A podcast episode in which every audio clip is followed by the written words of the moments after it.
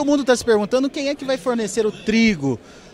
Rússia e Ucrânia, que são grandes fornecedores mundiais, estão em guerra. E o Brasil entra nessa guerra também, mas de uma forma a trazer soluções. Aqui comigo está o Anderson Ferreira, pesquisador da Embrapa Trigo, para contar um pouquinho para a gente de uma novidade que já há pelo menos um ano é, vem sendo testada comercialmente é, nas regiões de Cerrado do Brasil, que é justamente o trigo sendo plantado uma grande oportunidade de negócio para o produtor, né, Anderson? Não, com certeza. Acho que o trigo entra como uma nova alternativa aí, né, para o nosso produtor na região do Brasil Central.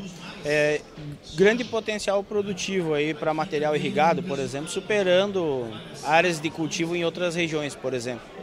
E a, a, ideia de vocês foi trazer um, um, trigo adaptado às condições climáticas e de solo aqui dessa região. Sim, esses materiais que são recomendados para hoje para a região de Cerrado, elas têm um três materiais que são de trigo irrigado e um que é de sequeiro, que é o mais tolerante então a, a falta de água, a um regime hídrico um pouco diferenciado e o que acontece? Esses materiais eles estão hoje recomendados pela Embrapa, então eles já passaram fase de testes é, é, e hoje estão numa escala comercial.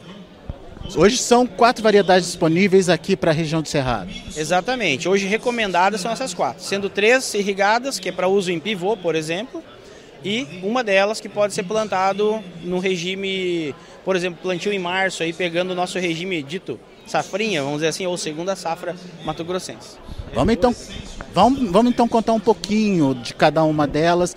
Ah, a que tá, tem se destacado tem conseguido que potencial produtivo?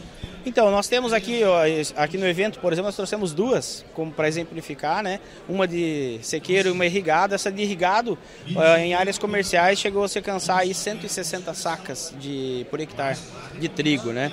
E a gente tem essa de sequeiro aí com um potencial produtivo aí médio de 50 sacas por hectare, um pouco menos, mas ela é muito tolerante a esse regime hídrico diferenciado, como eu comentei. Né? Entraria como uma alternativa, por exemplo, para quem perde a janela do safrinha, do milho safrinha? Por exemplo, ou fazendo pós-soja, mas se você perdeu, esse tem dados aí de plantio em março, por exemplo, né, no, em Goiás e, e com boas produtividades ainda. Agora, quando a gente fala de trigo irrigado, o produtor deve pensar, ah, mas vai dar muito trabalho, enfim. É um trigo que exige mais trabalho mesmo, é mais exigente? Como é que ficam é, as condições de manejo no, nessas condições de plantio? É, o nosso agricultor ele é movido a trabalho sempre, né? Então assim, né, não, não tem agricultura assim, né, sem, sem o trabalho. Mas o, o que é interessante é que quando ele vai para uma área de irrigado, ele tem um manejo que a gente chama de alta tecnologia, porque ele tem um investimento da água, isso não é barato, né? Então, claro que ele tenta explorar o potencial máximo. Então, o manejo vai ser você ter adubações é, mais elevadas do que um de sequeiro, por exemplo, entre outras. Mas o manejo é basicamente o mesmo. O que você muda é o pacote tecnológico, para você aumentar a sua é, produtividade mesmo. E para que regiões esses, essas variedades estão sendo indicadas? Nós temos então, pegando para Goiás, é, o Distrito Federal, também em Minas, aqui no Mato Grosso a gente já tem também o zoneamento de risco climático para o trigo e pega a região sul, excluindo, claro, o Pantanal, né?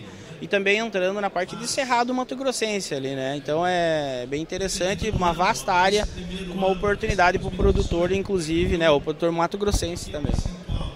Agora, é, esse plantio que está recomendado, ele precisa ser feito em que momento? Ah, em que época do ano é ideal de se plantar o trigo por aqui? O, você tem, como eu comentei antes, esse de sequeiro, tem plantio feito até em março. Claro que aí você vai apertando e acaba ficando com pouca água, naturalmente, né? Por conta do nosso regime hídrico.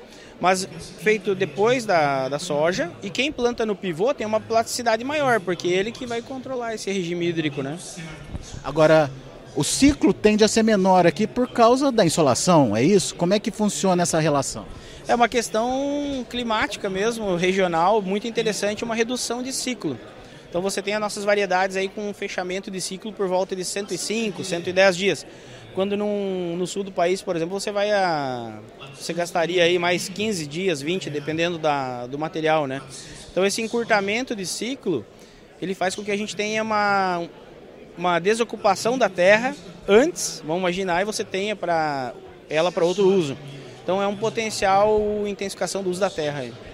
Agora, quais são os gargalos? A gente falou até agora dos benefícios, da novidade, mas enfim, é, para quem é, pretende plantar, o que, que ele precisa ter em mente? Então, como toda coisa boa, às vezes, né, tem que ter as ponderações, sempre interessante. Pensando no Mato Grosso, assim, do que eu vejo de momento, nós não temos moinhos ainda, então o moinho longe da produção acaba que você tem uma questão logística a ser organizada, isso é fato. E hoje também, quando a gente fala em cerrado, tem uma doença que é o gargalo para nós hoje, que é a brusone. Ela é uma velha conhecida de quem cultiva arroz e no trigo ela é igualmente danosa, vamos dizer assim. E ela está mais conectada a você ter umidade na e outros fatores climáticos, né? Então, não é todo ano que você vai ter brusone, mas é, esse é um fator que afeta e ela pode se expressar mais ou menos. Ela hoje é um gargalo, então a gente tem que batalhar por aí. Mas pode ser prevenida. Com certeza, é um manejo adequado, né? Mas eu acho que é um ponto de atenção e como toda doença fúngica, às vezes você mesmo com o seu manejo ainda ela causa o, o prejuízo, né? Mas é, quando bem manejado tende a não não ser tão grave. Como é que vocês na Embrapa estão vendo essa produção é, de trigo no Cerrado? a tendência é realmente aumentar e talvez até trazer a oportunidade de autossuficiência na produção? Não, com certeza. Eu penso que a, olhando assim meus colegas e o trabalho com afinco lá da Embrapa Trigo, assim, hoje nós é, estamos, talvez nunca estivemos tão focados em produzir todo o trigo que o Brasil necessite, né? A gente brinca até com essa frase porque ela está na nossa placa lá. Então é de inauguração dessa unidade. Então acho que é um trabalho que o Brasil está correndo atrás e nós vamos chegar. Está com um plano hoje que a gente chama, não dá para chamar de plano de governo, acho que é um plano de Brasil mesmo, que é assim, várias forças unidas para que a gente consiga ser aí autossuficiente no trigo. Quem sabe até exportador de trigo. A gente já exporta algum, algum produto, mas enfim, precisa importar ainda para complementar a nossa produção interna. Mas quem sabe no futuro a autossuficiência com exportação? Pois então, hoje mesmo a gente não tem a importação e a exportação porque é uma regulação de mercado, né? E tem empresas que escolhem determinados produtos, né, de um local ou de outro. Então sempre vai ter esse fluxo. Mas a questão nossa, nessa última semana, por exemplo, as notícias aí, mostrando que o Brasil bateu seus recordes de exportação de trigo, mesmo não nós não sendo autossuficientes nesse momento, como eu te falei. O mercado ele se autorregula de forma diferenciada.